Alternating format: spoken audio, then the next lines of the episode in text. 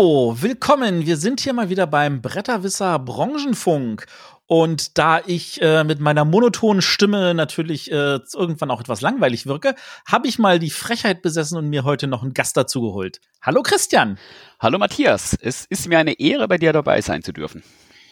Ja, ähm, ich äh, möchte an dieser Stelle schon mal die Hörer vorwarnen. Ich weiß nicht, wie lang die Sendung wird. Mit dir werden sie erfahrungsgemäß ja ein bisschen länger. Das ähm, ist ein das Gerücht. ich denke da gerade an so eine so, so einen Bibelcast, den wir neulich aufgenommen haben, wo wir auch irgendwie auf die doppelte Länge gekommen sind, von der die angedacht war. Und da das irgendwie so mit dir zusammenhängt, dachte ich mir so, ich schieb's einfach auf dich. Dann nehme ich äh, die Schuld auf mich. Gut. Ähm, aber wir wollen ja hier über äh, Branchen-News reden, beziehungsweise über eine interessante Auswahl, die ich irgendwann mal so frech getroffen habe.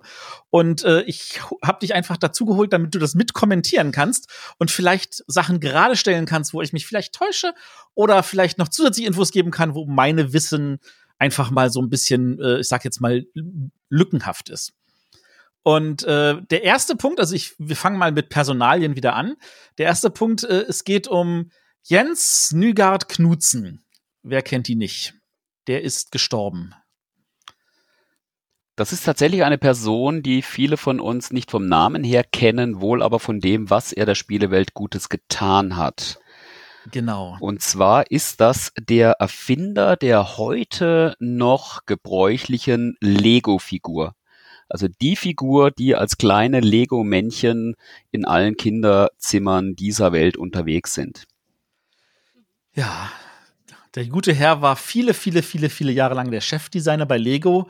Und diese Lego-Figürchen, ich glaube, die sind aus den 70ern oder so in der Form. Das von da aus gesehen, ähm, ja, also das ist eine traurige Geschichte. Er ist halt im Februar leider gestorben. Das dürfte vor der ganzen Corona-Geschichte gewesen sein. Gut, ähm, wir haben aber natürlich äh, nat auch ein paar andere Personen, zum Beispiel Christian Dunn ähm, wechselt äh, von, äh, von, wenn ich es richtig in Erinnerung habe, Games Workshop zu Asmodee. Ähm, Christian Dunn war bei äh, Games Workshop ein viele, viele Jahre lang, fast 20 Jahre lang beschäftigt und äh, ist jetzt bei Asmodee für Game Licensing zuständig. Das finde ich spannend, wie viele Leute stückchenweise von Games Workshop weggehen. Anscheinend zum größeren Teil zu Asmodee. Wir hatten in der letzten Folge da schon welche. Gleichzeitig aber alle andere Leute von Asmodee weggehen. Und da können wir jetzt ähm, auch gleich noch jemanden erwähnen, nämlich Johanna Setkovic, die von Asmodee wechselt zu Pegasus Spiele USA. Kennst du die Personen? Ich kenne sie persönlich nicht. Ich habe auch die entsprechenden Berichte gelesen. Und äh, du hast vollkommen recht. Äh, es ist sehr interessant zu sehen, wie die Fluktuation über Asmodee aktuell läuft. Ja, das ist also ähm, spannend finde ich in dem Zusammenhang auch ähm, Kevin Rutko äh, ist von Asmodee angeheuert worden, speziell für den kanadischen Markt.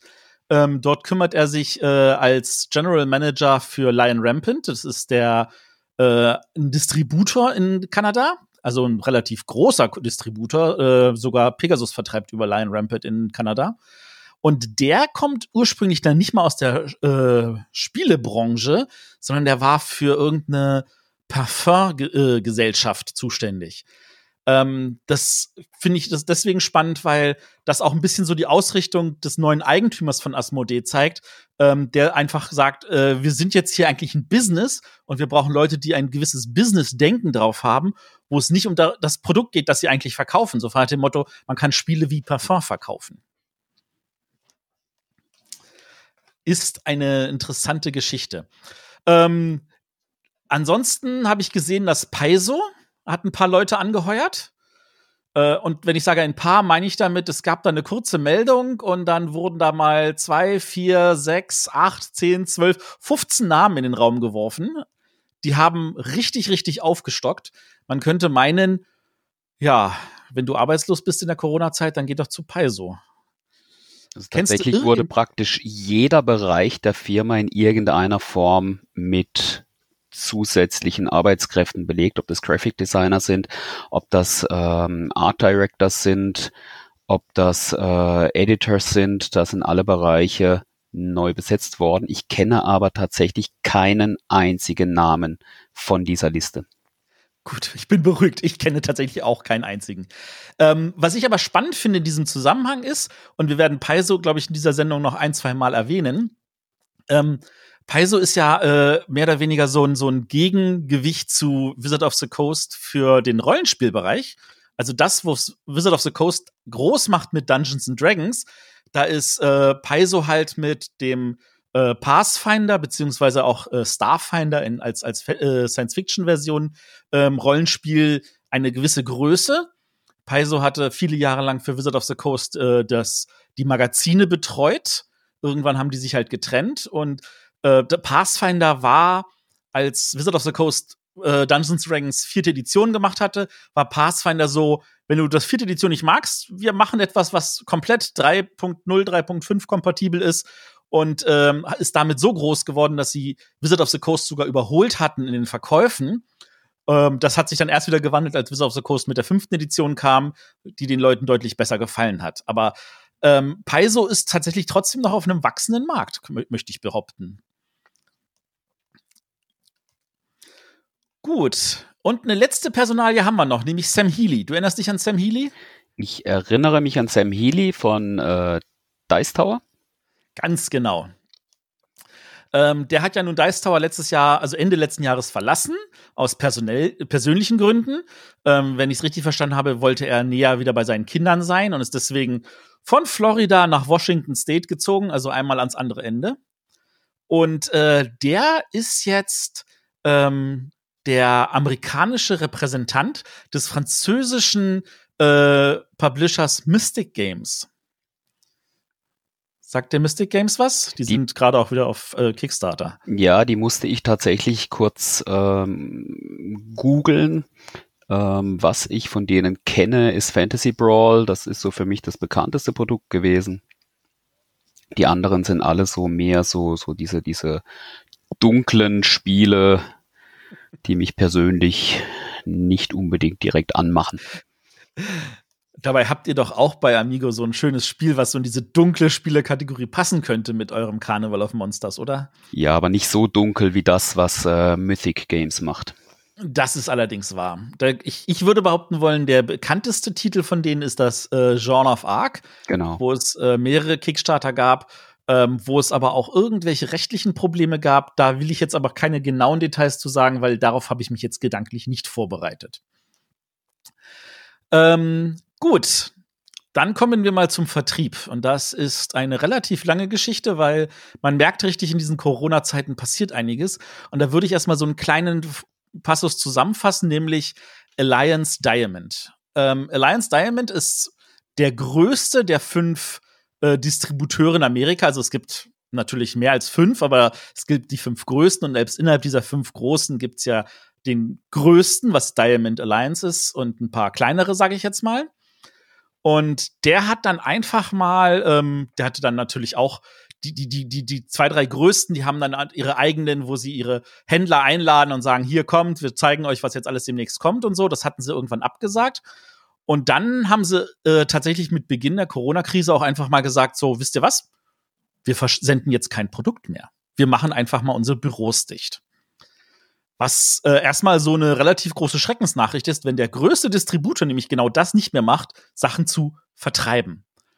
Ähm, das ging dann gleich noch einen Schritt weiter, weil sie zwei Wochen später dann mitgeteilt haben, übrigens, wir werden unsere Lieferanten, also die Verlage, auch nicht mehr bezahlen. Wir werden sämtliche Zahlungen erstmal einfrieren. Und dann haben sie noch mal eine Woche später oder sowas haben sie die, äh, den großen Teil der Belegschaft auf äh, beurlaubt gesetzt. Also das ist so ein amerikanisches Äquivalent zur Kurzarbeit hier in Deutschland. Und ähm, ja, das ist eine Situation, die, sage ich jetzt mal, nicht so ganz einfach zu stemmen ist, wenn der größte Distributor solche Aktionen macht. Da hast du bestimmt auch eine Meinung zu. Naja, es ist nicht verwunderlich, dass solche Schritte gerade passieren. Ähm, durch diese ganze Corona-Krise haben wir insgesamt eine Unsicherheit auf dem Markt, die noch niemand abschätzen kann. Und ähm, als, als Alliance das bekannt gegeben hat, äh, das Ganze war, wenn ich es richtig weiß, Mitte, Ende März, dass sie ab, ab Anfang April nicht mehr ausliefern wollen oder nicht mehr, nicht mehr, äh, nicht mehr präsent sind in der Form, wie sie es vorher waren. Und ja, das, das wurde bekannt gegeben am 23. März. 23. März, genau. Und ähm, das äh, ist jetzt nicht ganz, ganz unerwartet gekommen mit der mit dem massiven Einschlag, den diese Krise nicht nur auf Amerika und Europa, sondern letztendlich auf die ganze Welt, auf die ganze Erde ähm, ähm, hat. Also das Spannende ist natürlich tatsächlich, ähm, es ist ähm, etwas, was auf eine gewisse Weise nachvollziehbar ist, weil viele von den Läden mussten auch in Amerika zumachen. Ich meine, nicht ganz Amerika ist in einem Shutdown, aber es gab viele Staaten, die trotzdem eine gewisse Form von Shutdown gemacht haben. Es gab eine Situation in äh, Florida, wo ein Laden dann trotzdem verkauft hat, wo der Ladenbesitzer dann festgenommen wurde und angeklagt wurde, weil er sich gegen das Shutdown da irgendwie gewehrt hatte. Und äh, das sorgt natürlich dafür, wenn die Läden nichts verkaufen können. Äh, wir haben ja eine vergleichbare Situation hier in Deutschland gehabt. Ähm, und du hast selber aber jetzt zum Beispiel keinen Versandservice oder sowas aufgesetzt, dann kannst du auch weniger Geld verdienen. Dann sitzt du auf einmal da und sagst, okay, ich kann auch die Rechnungen an den Distributor, wo ich die Ware bestellt habe, nicht bezahlen. Das heißt, der Distributor sitzt da, hat auch offene Rechnungen, kriegt kein Geld rein, kann das also auch nicht nach oben weitergeben an die Verlage. Und die Verlage sitzen da und sagen, hm, jetzt kriegen wir auch kein Geld. Wir haben also nicht das Geld, um vielleicht in weitere Produkte zu investieren. Da ist ein, das, das ist ja so dieses berühmte Wort Cashflow dass man eigentlich mehr oder weniger mit dem einen Produkt die Rechnung von dem anderen Produkt bezahlt. Äh, Läden bauen ein gewisses Portfolio auf, damit sie immer Ware da haben. Äh, Distributeure haben auch ein volles Lager, damit sie bestimmte Sachen durchkriegen können. Ähm, da, das heißt, das Ganze wurde jetzt mit einem relativ starken Cut einfach mal so ähm, unterbrochen. Und jetzt muss man mal gucken, wie man damit dann zurechtkommt. Ich finde das alles einen sehr mutigen Schritt, so einen Cut zu machen äh, aus, aufgrund dieser, dieser Unsicherheit, die aktuell besteht, weil niemand kann sagen, wie es im Juni, Juli, August oder bis Ende des Jahres aussehen wird, ob da ein Hochfahren in der Form möglich ist, wie es vor diesem Shutdown war für, ähm, äh, für alle Distributeure. Ja, das ist tatsächlich schwierig. Ich würde aber behaupten wollen, dass das auch ein bisschen so ein Blick auf die äh, Distributionslandschaft in Amerika wirft. Also, weil die Distributeure in Amerika sind tatsächlich nur das, Distributeure und sonst nichts. Ähm, die Distributeure, die wir hier in Deutschland haben, sind meistens ja auch selber mit Verlage und können deswegen das ganz anders federn und äh, abarbeiten. Ähm, das merkt man auch daran, dass sich diese Situation in Amerika dadurch ein bisschen umstellt, weil Verlage wie zum Beispiel Devir äh, fängt jetzt einfach an. Ähm, Devir ist ja ursprünglich erstmal ein spanischer Verlag, aber natürlich hat der auch eine US-Pendance. Äh, der sagt einfach, na dann äh, sende ich selber an entsprechende Läden aus. Ähm, auch gerade im, im Comic-Bereich merkt man da große Unterschiede. Also wenn äh, Viz Media, das sind die mit den großen japanischen Mangas, die sitzen halt in Amerika als als ähm, als sage ich jetzt mal Lokalisator. Äh, die beliefern weiterhin die ganzen äh, anderen äh, Läden, die ganzen Comic-Stores und auch die größeren Bookstores.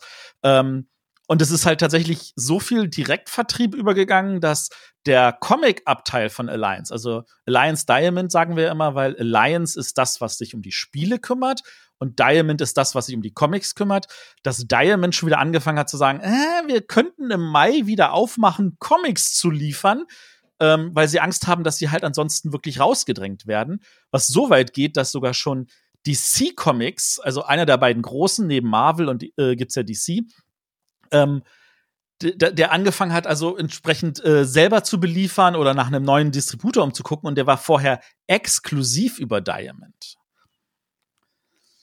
Ja, das, da ist also eine Menge Bewegung in dem Markt. Was da aus dieser Bewegung rauskommt, das mag ich noch nicht so abschätzen.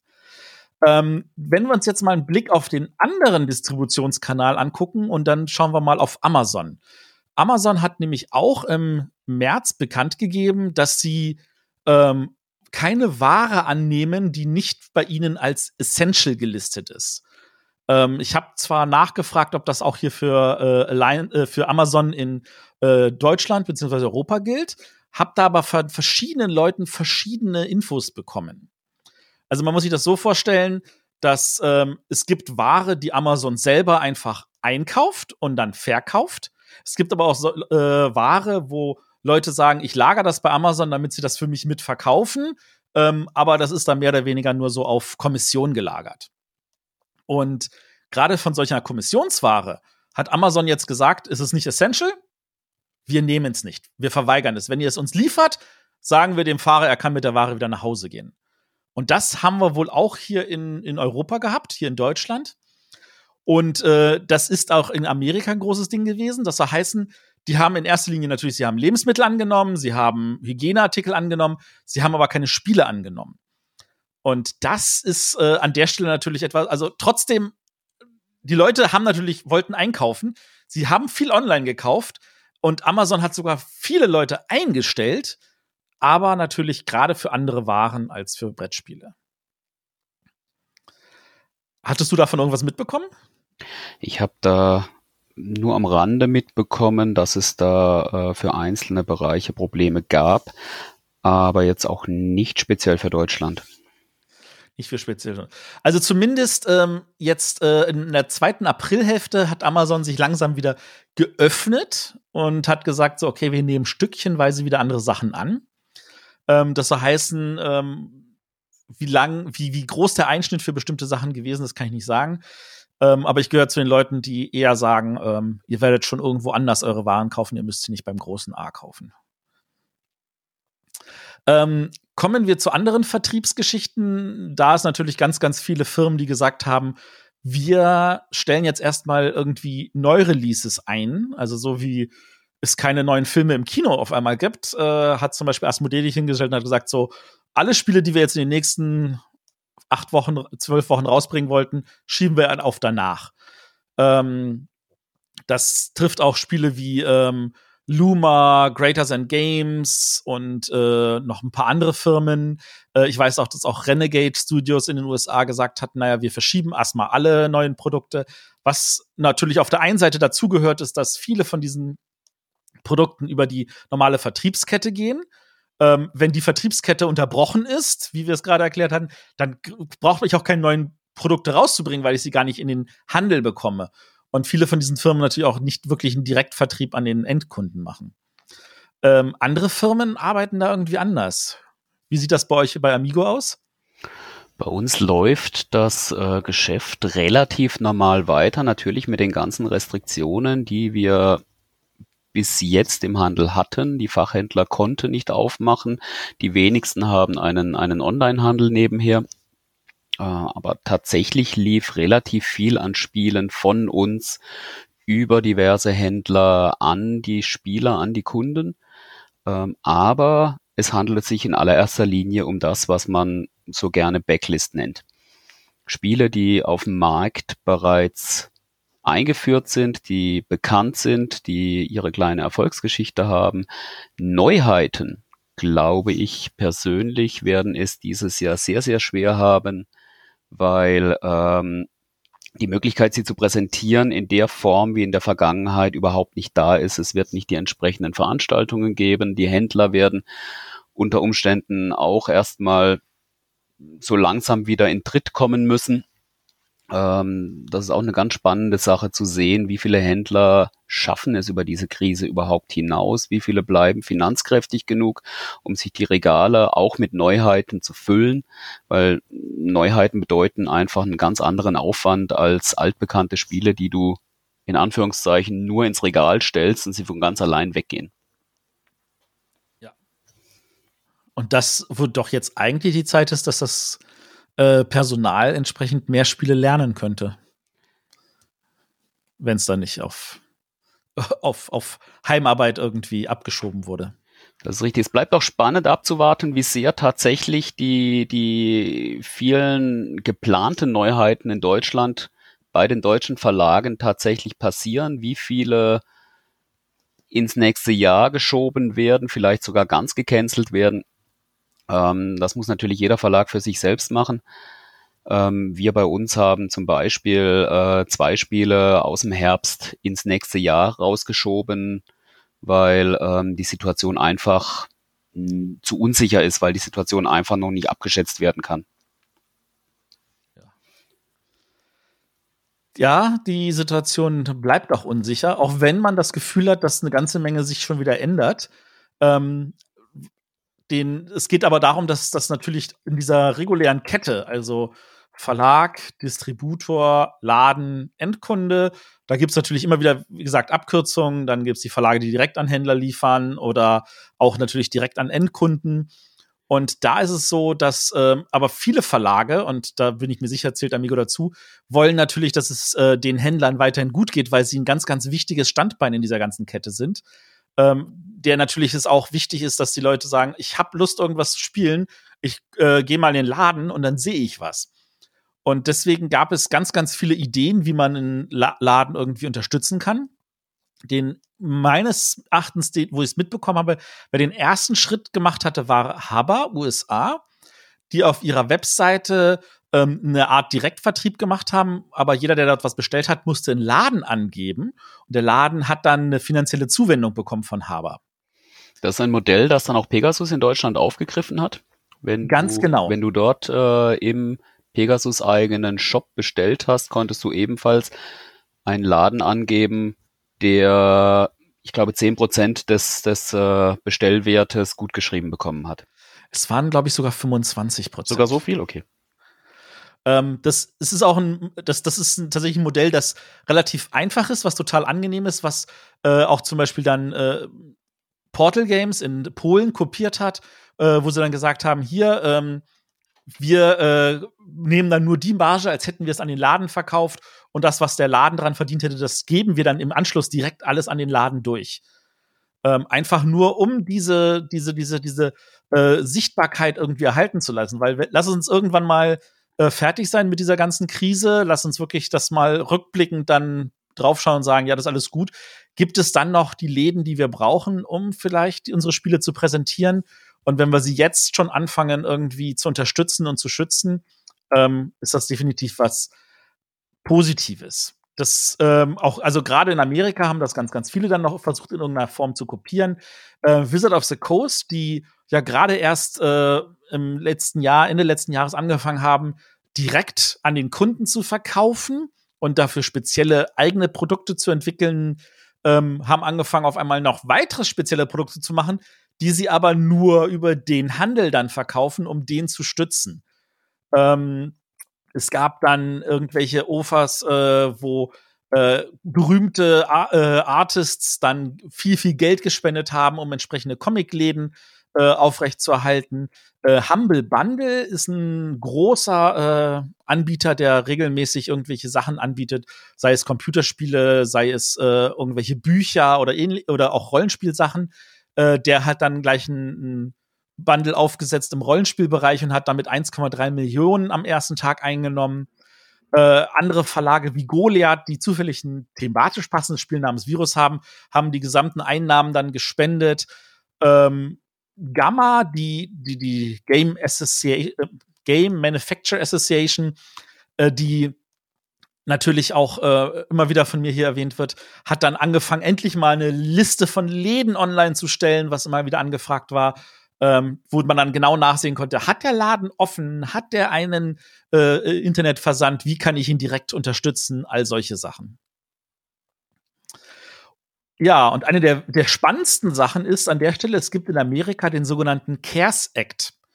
Das geht darum, dass damit kleine Unternehmen direkt äh, Geld auch vom Staat bekommen können. Sowas haben wir ja auch hier in Deutschland aufgelegt, wie ich finde, eine sehr, sehr positive Geschichte.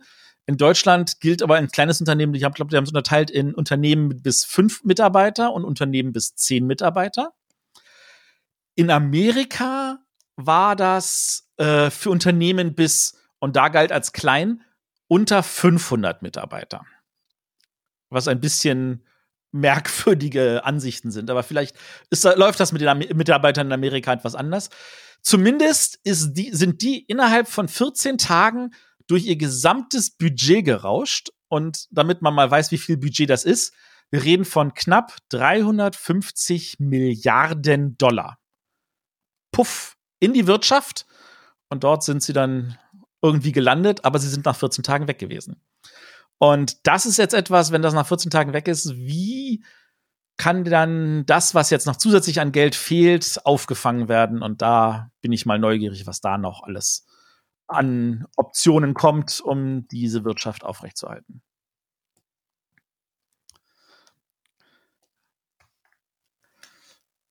»350 Milliarden«. Was fällt dir zu der Zahl ein? Die für uns unvorstellbar sind in unserem Land. Ja, das trifft's. Ähm, dann würde ich tatsächlich einfach mal an der Stelle, um da noch einen Gegenpunkt zu setzen, ich meine, wir reden hier davon, dass der Cashflow an vielen Stellen unterbrochen ist. Wir reden davon, dass die Läden äh, tatsächlich in wirtschaftliche Schieflagen geraten.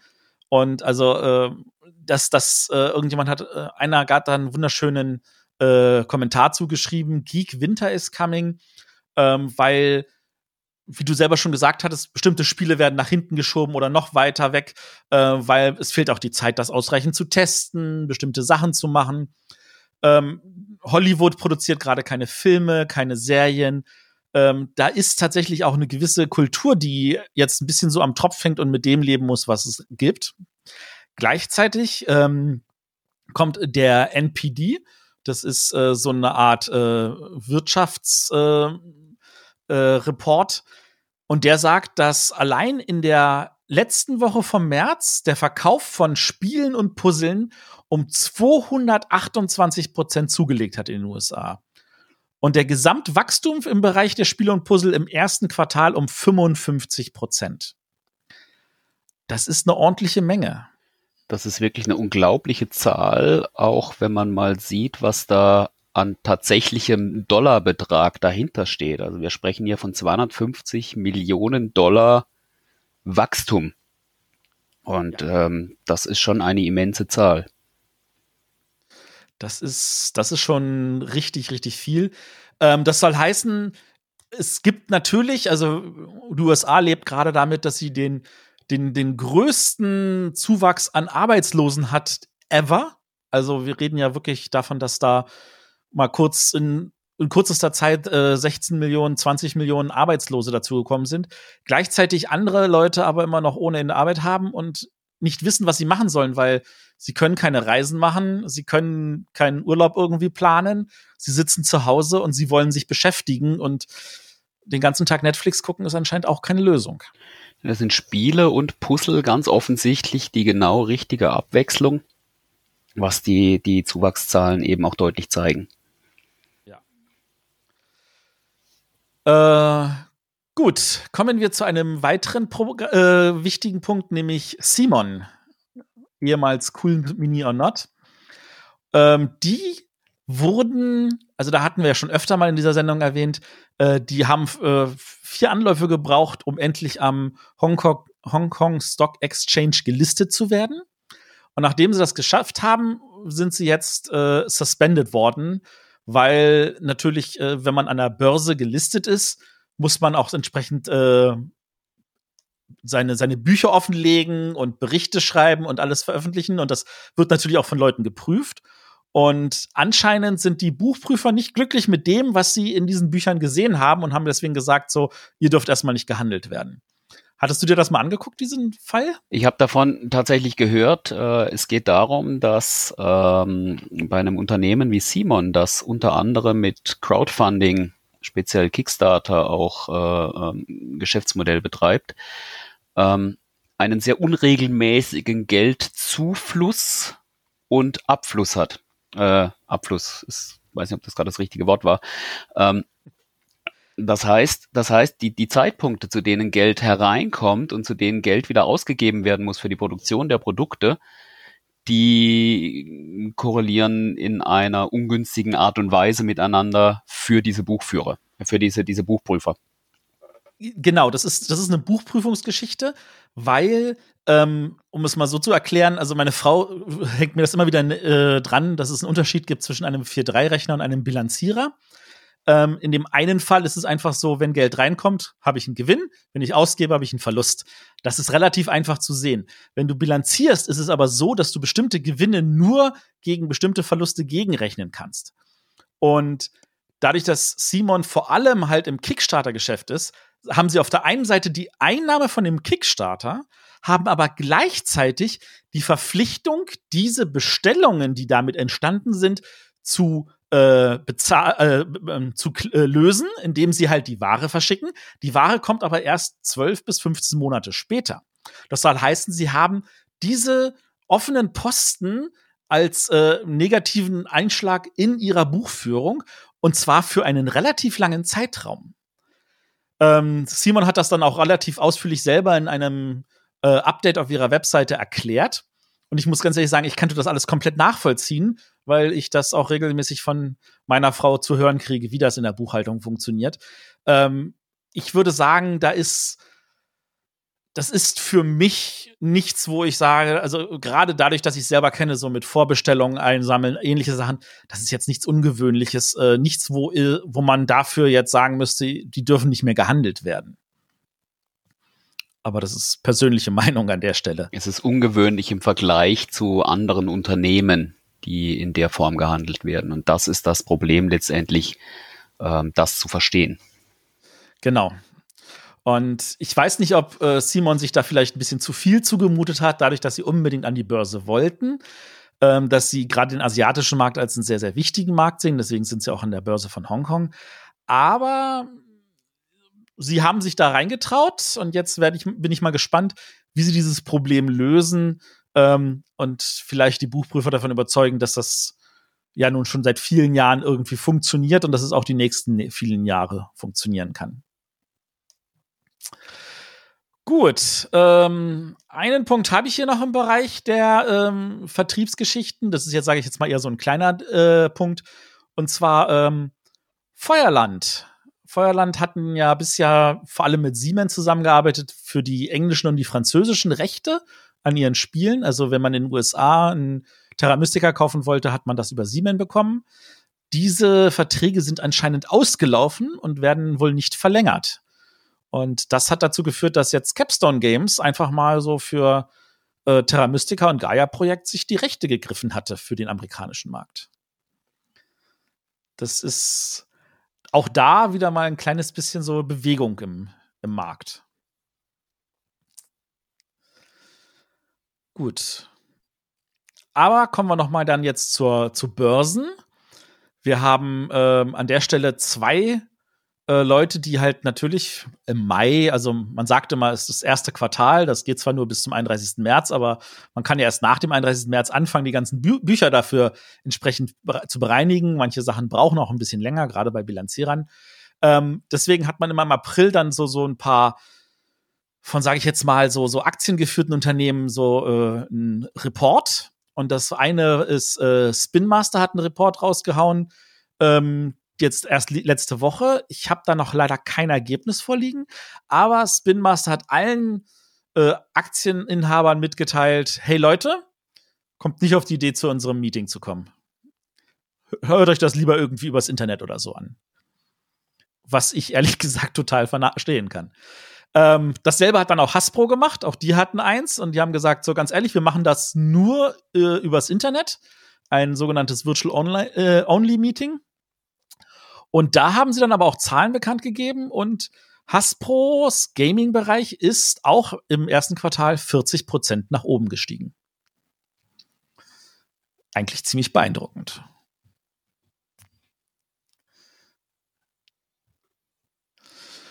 So, wollen wir noch mal kurz über Events reden? Ja.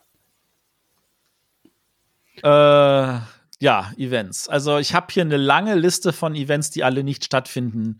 Die verschoben und danach gecancelt oder gleich gecancelt oder wo Firmen sagen, wir machen dieses nicht mehr, jenes nicht mehr, wo die gesamten Events von vorne nach hinten alle ausfallen.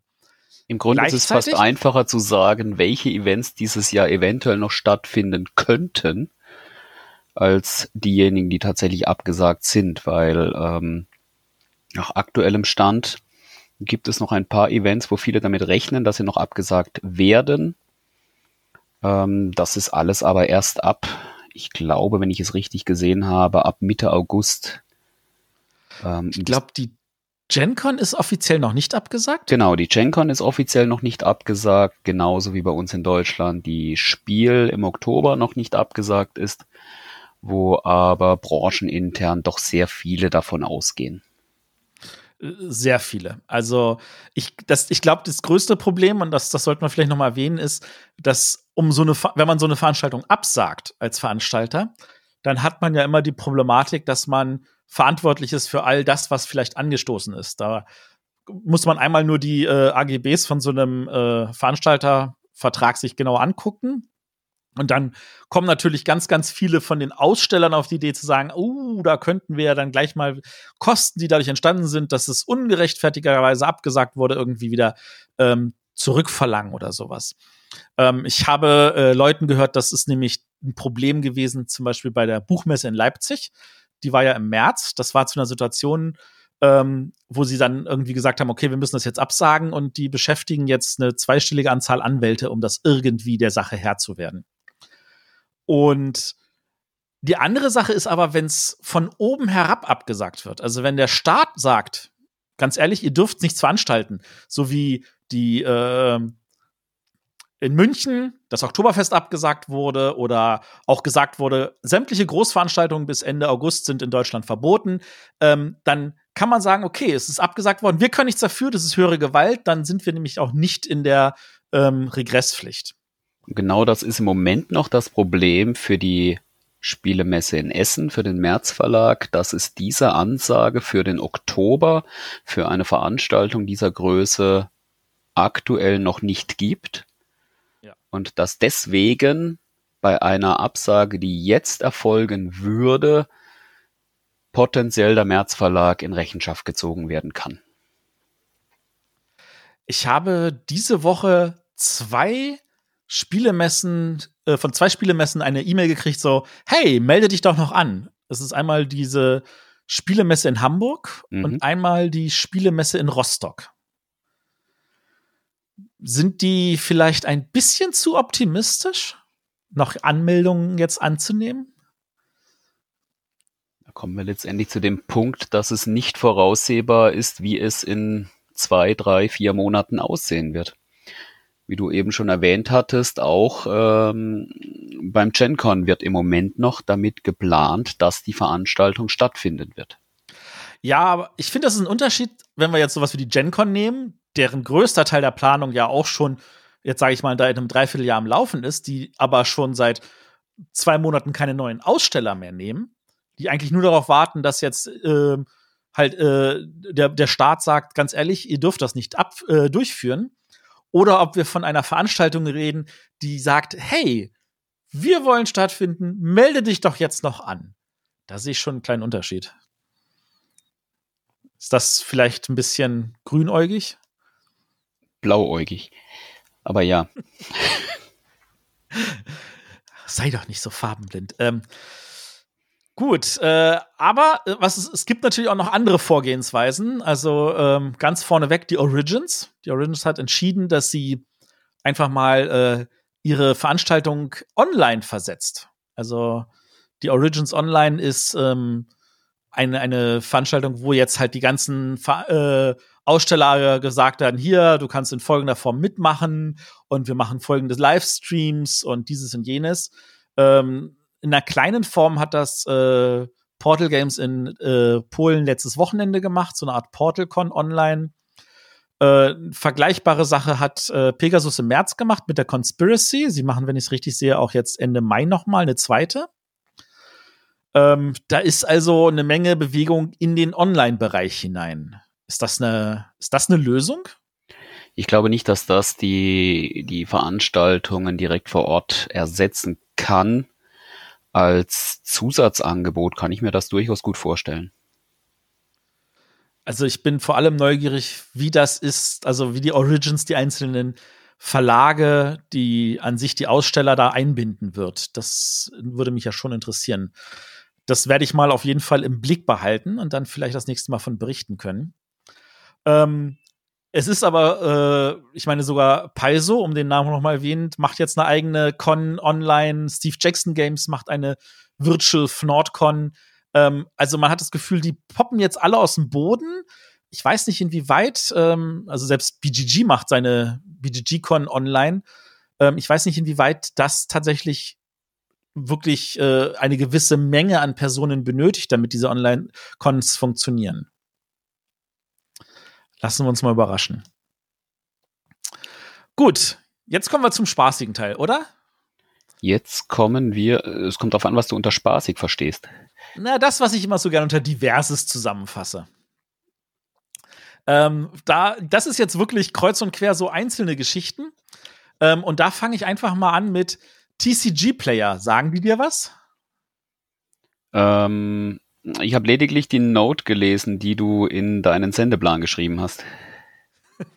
okay, äh, TCG Player ist, ähm, sage ich jetzt mal so, der größte Anbieter von Einzelkarten für Sammelkartenspiele. Also klar, du, man kann in den Laden gehen, man kann dort ähm, äh, Magic oder Yu-Gi-Oh oder Pokémon Packs kaufen. Ähm, und viele Läden haben aber natürlich auch Einzelkarten. Und es gibt Läden, die das tatsächlich selber machen, aber es gibt auch einige Läden, die sagen, ich bin damit überfordert. Und das TCG-Player ist derjenige, der sagt, okay, wir helfen die Läden mit Einzelkarten zu versorgen, äh, machen dort Abwicklungen, da, sorgen dafür, dass das äh, Portfolio entsprechend ausgelegt ist, all solche Sachen. Und die sind relativ groß gewachsen. Ich war etwas überrascht, weil ich das nicht gedacht hätte. Die haben über 200 Mitarbeiter und die wollten natürlich ähm, eine Gewerkschaft gründen. Wenn man viele Mitarbeiter hat, dann kommt man irgendwann auf die, der sagt, Gewerkschaft ist eigentlich nicht verkehrt. Gerade in Amerika, wo Gewerkschaften, sage ich jetzt mal, einen anderen Ruf haben, als es in weiten Teilen Deutschlands ist. Und ähm, das wurde von der Firma dann gleich mal komplett untersagt. So fragt dem Motto, ihr dürft euch da nicht treffen, ihr dürft darüber keine Abstimmung machen, kein, keine Gewerkschaft bei uns im Haus.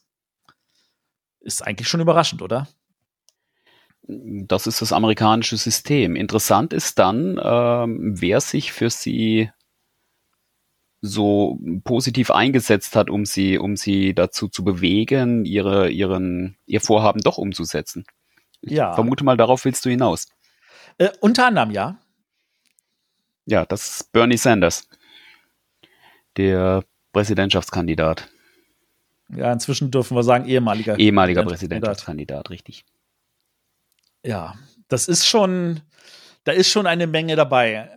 Interessant finde ich aber auch, dass äh, tatsächlich die obere Führungsriege entschieden hat zu sagen, hey, wir erhöhen das äh, minimale Gehalt ähm, und äh, bieten noch dieses und sonstiges, um sicherzugehen, dass sie auch sagen, okay, wir sind alle zufrieden, wir brauchen vielleicht keine Gewerkschaft. All solche Sachen gibt es ja. Äh, ein anderer Anbieter, ähm, der auch erstmal gegen Gewerkschaften gekämpft hat, jetzt kurzfristig natürlich aber dann noch verloren hat, ist ja Kickstarter. Kickstarter hat ja seine eigene Gewerkschaft inzwischen. Ähm, der hat aber das, der leidet auch ein bisschen unter dieser Corona-Krise, auch wenn man das vielleicht nicht ganz so mitkriegt. Und zwar ähm, haben die jetzt 40 Prozent ihrer Belegschaft entlassen, weil so viel weniger Sachen auf Kickstarter gerade losgehen ich meine, Brettspiele sind zwar der größte Teil von Kickstarter, aber ähm, ganz, ganz viele andere Sachen, äh, die Kickstarter auch unterstützt, sei es jetzt im Bereich von Filmen, von irgendwelchem Handwerkszeug, äh, da gibt's ja ganz, ganz viele Sachen, irgendwelche technischen Geräte. Ähm, da ist halt wirklich ein riesen, riesen Downgang. Also die Zahl der Projekte ist deutlich weniger geworden, aber auch im Brettspielbereich. Ähm, Boardgame Geek macht ja da auch jede Woche so einen aktuellen äh, Liste der offenen Kickstarter. Und auch da sieht man, wir sind, äh, wir hatten jährliche Wachstumsraten und wir sind derzeit in einem Bereich, wie wir vor sechs Jahren waren, was die Anzahl der neuen Kickstarter betrifft. Schon erschreckend. Dann ist es eben nur verständlich, dass entsprechend die Belegschaft reduziert wird. Wenn du keine Einnahmen hast, kannst du auch keine Mitarbeiter finanzieren. Gleichzeitig weiß ich nicht, ob die Einnahmen wirklich auch in derselben Form zurückgegangen sind. Ich meine, ähm, es gab ja immer Projekte, die nicht ge äh, geklappt haben, und dann hast du andere Leuchtturmprojekte wie ein Frosthaven, was mal kurz irgendwie 13 Millionen einspült. Und man sollte nicht vergessen, von diesen 13 Millionen bleiben 10, äh, 10 Prozent bei Kickstarter hängen. Gut. Ähm, kommen wir noch mal zu was Positiven und zwar äh, also der Rollenspielbereich. Den würde ich auch als einen Gewinner in diesem in dieser Zeit sehen, weil Rollenspiele gerade wunderbar funktionieren halt, äh, dass man sie über Skype oder ähnlichen Sachen oder Zoom spielt. Und äh, Wizard of the Coast halt halt mit bekannt gegeben, dass Dungeons and Dragons das sechste Jahr hintereinander Wachstumsraten zu verzeichnen hat.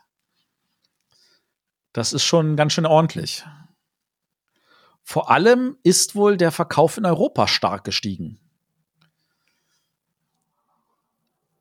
Gehörst du auch zu Rollenspielern, Christian? Ich äh, habe eine sehr unrühmliche Rollenspielvergangenheit. Ähm, wenn man sich als mit Geschicklichkeit bestens ausgestatteter Gaukler beim Bogenschießen selbst in seinen Unterarm schießt, dann ist relativ schnell klar, Rollenspiele sind nicht unbedingt mein Metier. Ich verstehe. Ich bin ein ganz schlechter Würfler. Aber ja, ich kann das, durch, ich kann das durchaus, durchaus gut verstehen. Ich habe ähm, einige beobachtet in den letzten Wochen, die die Medien, Skype, Zoom, Discord, wie sie alle heißen, äh, genutzt haben, um ihre Rollenspielrunden zu organisieren, weil es funktioniert hervorragend. Und dann wundert es mich auch persönlich nicht, dass ähm, in den Bereichen Zahlen nach oben gehen, was Verkäufe betrifft, Umsatz betrifft. Genau. Und da sind wir jetzt dann wieder bei Paizo, die tatsächlich natürlich auch sagen, gerade Rollenspielcons können wir ja online dann wunderbar anbieten. Wir bieten die Möglichkeit, dass vielleicht Wildfremde auch mal zusammenspielen. Wir können hier entsprechend äh, Runden miteinander irgendwie äh, aus äh, zusammensetzen und wir können auch vor allem das natürlich nutzen, um dann, und jetzt kommen wir nämlich zur anderen Meldung, ähm, den Leuten auch Spielleiter in die Hand zu geben, weil das eine ist das Spielen, das andere ist, dass auch irgendeiner sich dafür vorbereiten muss. Und es gibt natürlich Leute, die das gerne machen, aber es gibt Leute, die sagen, ja, wir würden alle gerne irgendwie die Charaktere spielen, aber selber Spielleiter zu machen ist etwas schwieriger. Und da ist dann jemand, der sich dann hinsetzt und sagt so, wisst ihr was? Wir bieten euch an, dass wir euch Spielleiter vermitteln. Das ist ja eigentlich auch schon eine spannende Geschichte. Ähm, so, dann haben wir jetzt hier Army Painter. Bist du einer der Figuren bemalt? Wahrscheinlich nicht, oder? ich gehöre zu denen, die gerne etwas mehr Geld ausgeben, um bemalte Figuren direkt zu bekommen. Ich verstehe. Da bin ich dabei. Das geht mir ähnlich. Aber ich merke es bei uns im äh, Community-Channel von, vom, also im Beeple Community Slack. Ähm, da gibt es tatsächlich einen eigenen Kanal für Miniaturen, wo sie sich austauschen und regelmäßig ihre bemalten Figuren zeigen. Das ist großartig und, ähm, zu sehen, was da alles im Einzelnen bemalt wird. Ich habe das Gefühl, es werden immer mehr, die da mitmachen. Ja, das, auch das ist ein anscheinend wachsender Markt. Ähm, zumindest, äh, um jetzt äh, einen Zusammenhang zu dieser äh, Meldung zu kriegen, äh, es gibt äh, natürlich verschiedene Anbieter auch gerade für die Farben. Und einer dieser Anbieter ist äh, Army Painter. Und der hat jetzt seine Produktion im April umgestellt und hat gesagt so, ähm, hey, wir produzieren jetzt weniger Farben, sondern wir nutzen unsere Produktionsmaschinen, um Desinfektionsmittel in größeren Mengen zu produzieren und zu verkaufen. Könnte man überlegen, ob das einfach an der Stelle nur ein Marketing-Gag ist oder ob das tatsächlich also auch äh, tatsächlich so die Option ist, so wir, wir stellen uns breiter auf und machen uns weniger abhängig davon, was wir bis jetzt gemacht haben. Das ist die Frage, aus welchem Hintergrund sie das gemacht haben. Ob es einfach nur darum ging, helfen zu wollen ähm, mit den Möglichkeiten, die man selbst hat da würde ich jetzt erstmal nichts Böses unterstellen. Was Böses würde ich definitiv nicht unterstellen, vor allem wenn in der Meldung halt steht, dass sie ähm, den lokalen Schulen in Dänemark da diese, dieses äh, Mittel dann umsonst zur Verfügung stellen. Das ist eigentlich an der Stelle eine, eine schöne Aktion. Ähm, noch jemand, der seine Produktion ein bisschen umgestellt hat, und jetzt sind wir wieder bei äh, Spin Master. Und zwar, die haben ja ein äh, so, so, so ein schönes Spiel, das kennst du bestimmt auch. Da hat man so ein kleines Band um den Kopf und dann hängt man da eine Karte rein und die anderen müssen erraten, was da, äh, müssen einem Hinweise geben, damit man errät, welche Karte man da oben am Kopf hat. Das gute Spiel Headbands. War das nicht bei euch auch mal im Vertrieb? Das hatten wir auch im Vertrieb und das hat auch ähm, ich meine, ich weiß gerade auf was du raus willst, äh, auch bei uns äh, zu einer ganz ähnlichen Aktion geführt wie das, was Spin Master an der Stelle gemacht hat. Mit diesen Headbands lassen sich relativ einfach Schutzmasken herstellen für äh, Personal von zum Beispiel Krankenhäusern, Apotheken, ähm, Arztpraxen und Vergleichbares. Und da sind wir nämlich auch äh, mit aufgesprungen und haben unsere 3D-Drucker im Verlag mal ja äh, einige Zeit lang entsprechend durchlaufen lassen, um diese, diese Vorrichtungen zu drucken und zusammenzubasteln, um damit in Dietzenbach und Umgebung die äh, bedürftigen Einrichtungen mit zu versorgen. Und genau das Gleiche hat letztendlich auch ähm, Spin Master mit Headbands im ganz, ganz großen Stil gemacht. Weißt du zufällig, welche Anzahl das jetzt letztendlich war? Äh, irgendwas um die 5 bis 10.000. 5 bis 10.000, genau, das habe ich auch gelesen. Das ist schon eine ganze Menge. Und auch das zeigt, also man kann an der Stelle jetzt halt nicht nur die Läden unterstützen, sondern auch das ganz wichtige Personal, das in irgendwelchen Krankenhäusern arbeiten muss, äh, was ich total super finde. Äh, in dem Zusammenhang, weiß nicht, ob du das mitbekommen hast. Es gibt ja mal Leute, die dann natürlich auch noch andere Sachen auf dem Schirm haben. Ähm, es gibt in äh, um es mal etwas außerhalb unserer Branche zu erwähnen, es gibt ein Unternehmen in Nordrhein-Westfalen, das solche äh, Plastik-Plexiglas-Aufsteller, die man sie am Supermarkt inzwischen in größeren Mengen sieht, herstellt. Und die haben das Problem gehabt, dass sie nicht genug hatten und deswegen haben sie gesucht und haben gesagt, wir brauchen für unsere Spuckschutzwände Material, woraufhin sie abgemahnt wurden, weil es einen österreichischen Anbieter gibt, der einen Markenrecht auf den Namen Spuckschutz hat. Das klingt in diesen Zeiten fast schon absurd, an der Stelle eine Abmahnung zu erhalten. Ja, das klingt schon tatsächlich sehr, sehr absurd. Gut, aber wenn wir von Spin Master reden, die haben etwas gemacht, wo ich auch absurderweise dachte, das wäre nie möglich. Sie haben es auch, sie haben es ein zweites Mal geschafft, in eine Klage in China gegen äh, auf ihre Patente durchzusetzen. Ähm, jeder, der ein bisschen sich mit China beschäftigt, denkt immer so, das ist schon schwierig, da irgendwie äh, seine, seine, seine IPs zu schützen, also seine Intellectual Properties, ähm, seine ganzen Muster und äh, immer wenn es dann heißt, es gibt dann irgendwelche Kopien oder ähnliche Sachen, dann ist ja China immer ganz weit vorne mit, ey, von, von wo diese Ware herkommt. Und da irgendwas zu schützen, ist sehr schwierig. Ich habe das auch mitbekommen, dass nach chinesischem Recht darfst du keine äh, Eigentums- oder, äh, oder Namensrechte in China haben, wenn du keine chinesische Firma bist. Nun ist Spin natürlich groß genug, dass sie entsprechend auch als chinesische Firma gelistet sind. Und sie haben es geschafft, äh, erneut halt also äh, ähm, vor dem Shushu Intermediate People's Court fragt mich nicht, was das für ein Level ist, ähm, ihre Patente, in diesem Fall äh, von Bakugan-Spielzeug, äh, durchzusetzen. Bakugan, wer das jetzt nicht kennt, das sind so kleine Plastikkugeln, die kann man rollen, die bleiben auf einem Magneten stehen und dann ploppen sie auf und verwandeln sich in ein Monster.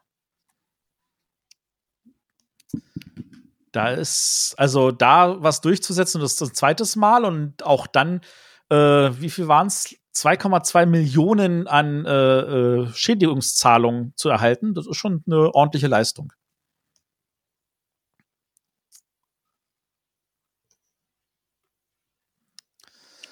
Gut. Ähm, kommen wir zu was anderem. Mattel. Mattel hat neues Plastik. Hast du schon mal was von diesem Plastik gehört? Nee, bislang noch nicht. Und zwar ähm, haben sie pünktlich zum sogenannten Earth Day, der ist ja immer Anfang Mai, ähm, nee, nicht Anfang Mai, Ende April, äh, haben sie bekannt gegeben, dass sie ihre Plastikproduktion umgestellt haben auf Zuckerrohr. Zuckerrohrplastik ist mir ehrlich gesagt komplett fremd. Ich kann mir nicht vorstellen, wie das äh, funktioniert. Da bin ich nicht Chemiker genug, aber ähm, vielleicht irgendeiner unserer Hörer, die sagen kann, oh ja, klar, natürlich, das gibt's dieses, jenes. Äh, interessant. Äh, ich wäre natürlich auch schön zu wissen, Ähm, ist Zuckerrohr vor allem wiederverwertbar? Ist das in irgendeiner Form andersweitig verwendbar? Also da, wenn da mehr jemand mehr Informationen hat, das interessiert bestimmt nicht nur unsere Hörer, sondern bestimmt auch ganz, ganz viele Firmen.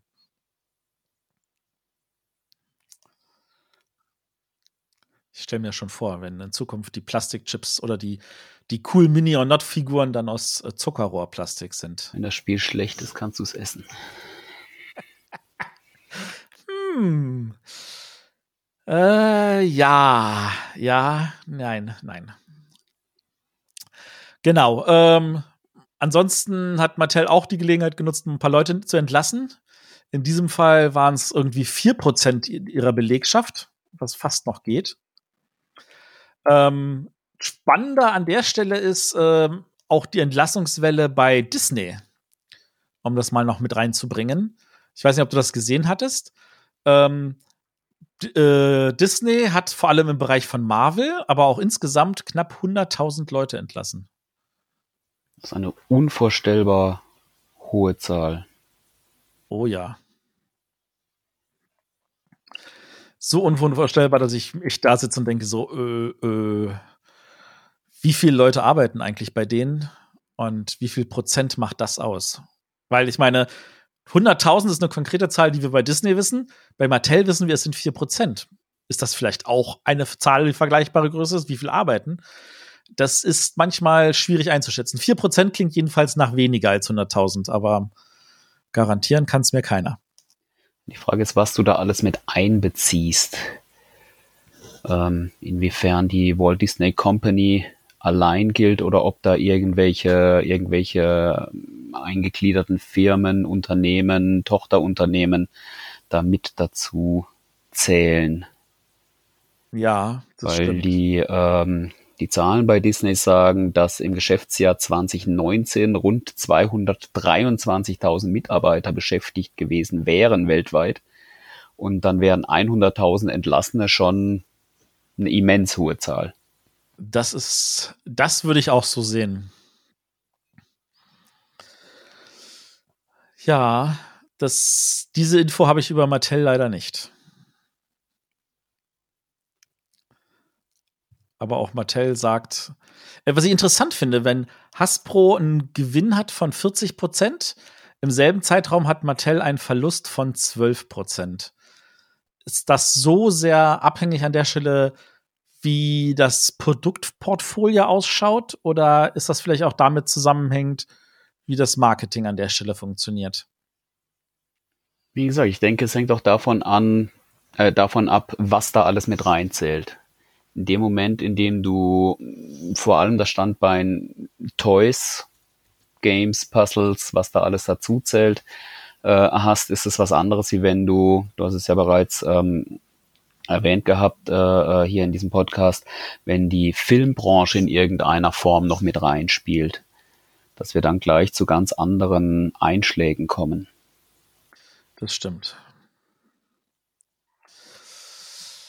Ja.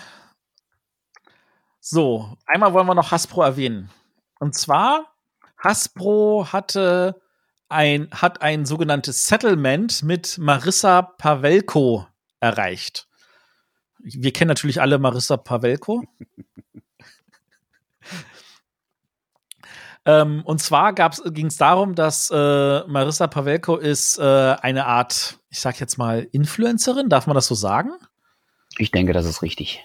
Das ist, das ist richtig, genau. Sie hat ein paar Jobs gemacht für Hasbro und hatte unter anderem in der Zeit äh, denen ein Spiel vorgestellt. Das hieß Liquid Mosaik. Und äh, Hasbro hatte das dann abgelehnt mit, den, mit der Aussage, hm, ja, in, so innovativ ist das Konzept nicht, interessiert uns nicht. Und dann hat aber Frau Pavelko später mitbekommen, dass äh, Hasbro eine Play-Doh-Version rausgebracht hat, die verdammt noch mal ähnlich ist zu dem, was sie sich überlegt hatte, woraufhin sie geklagt hatte. Und ähm, zumindest ist das jetzt nicht am Ende gerichtlich entschieden, sondern sie haben sich außergerichtlich entschieden äh, geeinigt. Ähm, keiner weiß, wie dieses Agreement natürlich ausschaut, aber es ist spannend, was da auch an Rechtsstreitigkeiten passieren kann. Im Brettspielbereich wird es das so schnell nicht geben, dass da irgendwie solche Sachen gibt, oder? Da sind wir zum Glück recht verschont davon. Ausschließen will ich das Ganze nicht. Äh, aber zumindest bei uns in Deutschland glaube ich nicht, dass es so weit gehen wird. An der Stelle auch immer wieder der Hinweis, es gibt ja Spielautoren, also gerade wenn sie am Anfang ihrer Karriere sind, die Angst haben, dass man irgendwelche Ideen klauen könnte. Ähm, es hilft, wenn ihr mit euren Ideen in die Öffentlichkeit geht.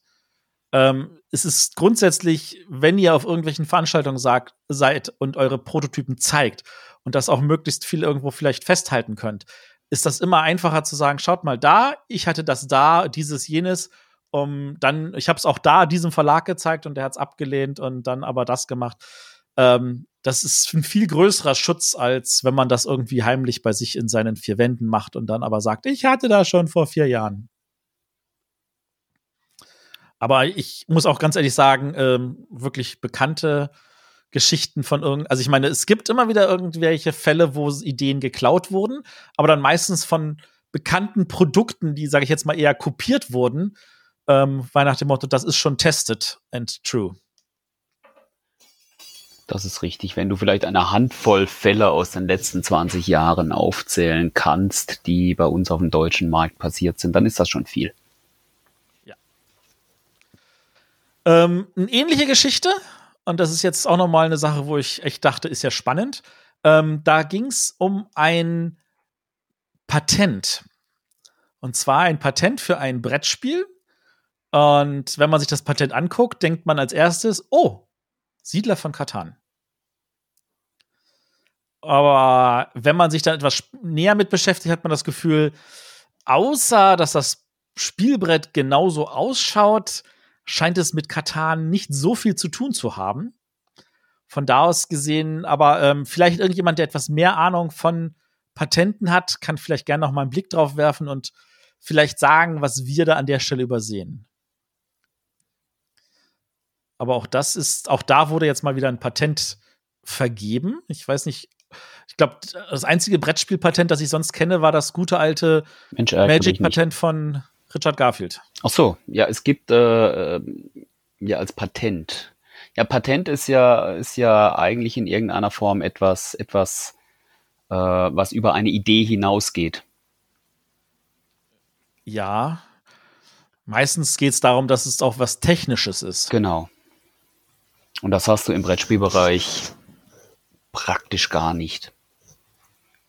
Ja. Ja, bei, bei Magic war es halt damals, dass dieses Tappen der Karten, das wurde patentiert. Aber das Patent war natürlich so, dass wenn du das einfach nur einen anderen Namen gegeben hast, dann war das schon wieder ausgehebelt in dem Sinne. Ähm, das ist auch nie so, nicht so gewesen, dass Wizard of the Coast das je irgendwie jetzt verfolgt hätte, sondern in denen ging es vor allem um die Anerkennung für den Autor. Ähm, auf der anderen Seite ist es so, dass Patente nach 20 Jahren einfach auslaufen. Spätestens da kann es dann eh jeder verwenden. Das ist noch mal was anderes als so ein Copyright. Ähm, aber ich habe das den Artikel zu diesem zu diesem Patent einfach auch mal in unseren Show Notes. Die sind etwas länger diese Woche. Ich glaube, die Sendung ist auch ein bisschen länger diese Woche. Kann das sein? Ja, aber du hast mehr geredet als ich. Entschuldige. Dann, dann magst du vielleicht noch was erzählen zu den ähm, äh, US Age Determination Guidelines, die jetzt zum 1. Juni sich ändern.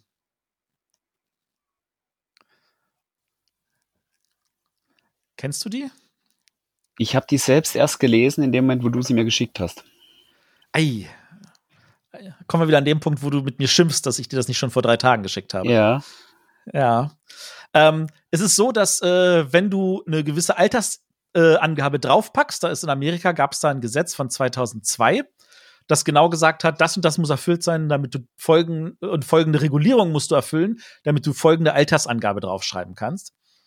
Das ist einer der Gründe, warum in Amerika auf ganz, ganz vielen Spielen draufsteht, ab 15 Jahren. Nicht, weil das Spiel erst ab 15 Jahre ist, das können meistens auch schon achtjährige Probleme spielen, sondern damit sie gewisse Safety Regularities äh, umgehen können. Fragt dem Motto, wir müssen nicht drauf testen, steht ja ab 15 drauf. Und das ist jetzt geupdatet worden. Du verrätst mir sicher gleich, welches Alter jetzt das Relevante ist.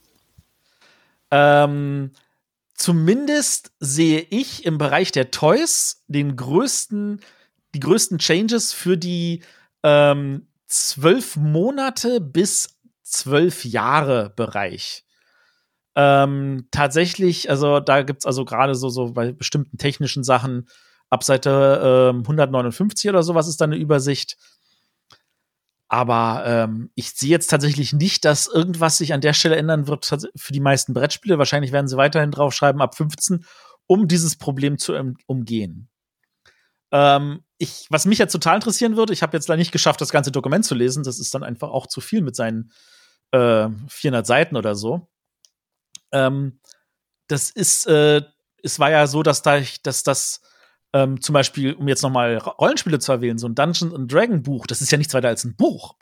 Aber dadurch, dass es als Spielbuch verkauft wird, musste es auch unter diese Spielauflagen und musste entsprechende Tests über sich ergehen lassen, was ein normales Buch nicht über sich ergehen lassen muss. Ob das jetzt zum Beispiel gelöst ist, hm, mal überraschen lassen. Gut, einen letzten Punkt habe ich noch. Und zwar, wir haben einfach mal, damit wir hier noch so Awards erwähnen, die äh, Nominees für den Original Award wurden bekannt gegeben und die Gewinner für den Golden Geek Award. Haben wir eine Meinung zu dem Golden Geek Award? Die Gewinner ist beim Golden Geek Award möglicherweise ein klein wenig übertrieben, weil es gab definitiv ein Spiel, das über allen anderen stand. Mit Flügelschlag. Hat nur sieben Preise gewonnen. Ja, weil es nicht als Print and Play oder als reines Zwei-Personen-Spiel gilt. Ähm, hat trotzdem als Solospiel gewonnen, aber hat zumindest im Bereich der Podcasts äh, den Preis noch anderen überlassen. Ähm, ich denke, also meine Meinung ist zumindest, ich gönn's Flügelschlag. Ich gönne es dem Spiel und der Autorin und den beiden Verlagen, also speziell äh, dem amerikanischen Verlag natürlich, aber auch Feuerland, die da auch durchaus mit davon profitieren, was das Ansehen betrifft, äh, gönne ich das voll und ganz. Persönlich kann ich die Einordnungen in manch eine Kategorie nicht so ganz nachvollziehen. Ähm, aber da scheine ich auch nicht der Einzige zu sein, wenn ich die Diskussionen danach verfolgt habe, warum ein Flügelschlag als Kartenspiel gilt. Zumindest ich verstehe unter einem Kartenspiel was anderes als das, was ich in der Flügelschlagbox habe. Ich weiß nicht, wie es dir da geht. Ja, ich glaube, diese Diskussion hatte ich schon vor zehn Jahren erlebt, als es bei Dominion ging, ob es beim à la carte Preis den Kartenspielpreis gewinnen darf. Genau. Ich muss ganz ehrlich sagen, für mich ist das mal wieder ein Beweis, äh, zu meinem alten Hashtag zurückzukommen. Don't forget the nominees weil man hat halt hier nicht nur einen Gewinner, man hat ja auch noch einen Zweit- und Drittplatzierten, die es halt nicht geschafft haben, den ersten Platz zu machen. Und da sind eine Menge spannende Spiele dabei, die ihr euch auch auf jeden Fall mal angucken solltet.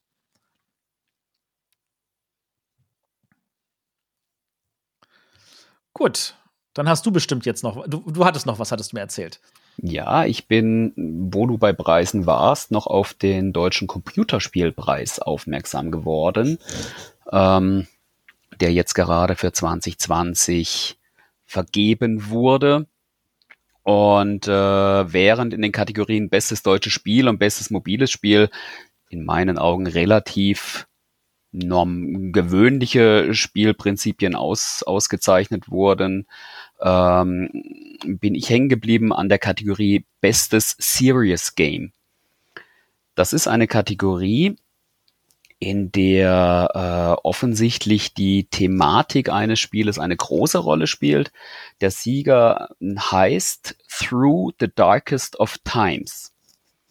Ähm, ich habe es selbst nicht gespielt, wie gesagt, ich bin nur darauf aufmerksam geworden. Ähm, das äh, Thema dieses Spiels ist äh, der Nationalsozialismus ab dem Tag der Machtergreifung ein Spiel, das sich mit einem Thema auseinandersetzt, das wir bei uns im Brettspielbereich, ich will es mal sagen, mit der Kneifzange nicht anfassen als, als größerer Verlag. Ähm, und ich finde. Ich traue mich auch nicht. Nein, ich finde es sehr interessant, dass ein Spiel mit diesem Thema eine solche Auszeichnung erhält und denke, dass wenn jemand äh, ähm, dieses Thema für sich interessant findet und da äh, auch mal von der spielerischen Seite sich etwas anschauen will, wäre das etwas, was man durchaus mal tun kann. Ähm, spannend finde ich die Begründung, ähm, die, ich, äh, die man auf der Webseite auch einsehen kann. Ich werde das auch verlinken. Ähm, dass gerade angesichts des Rechtsrucks in Europa dieses Spiel halt eine deutlich größere Relevanz gerade hat. Genau. Und da ist natürlich dann so die Frage, haben wir nicht auch eine entsprechende ähm, Verantwortung als Verlage im Brettspielbereich? Aber da muss ich ganz ehrlich sagen, ich kann jeden verstehen, der sich nicht traut, weil, wie gesagt, größere Verlage haben Angst. Ich habe als kleiner Verlag da auch Angst. Das ist nicht so einfach.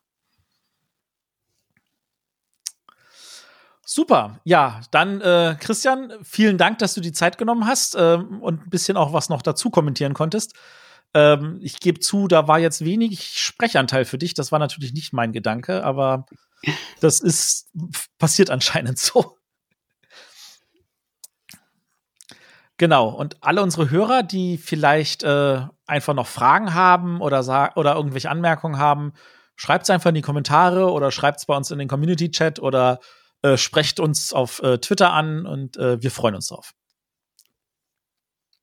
Und ich würde sagen, dann tschüss. Ciao.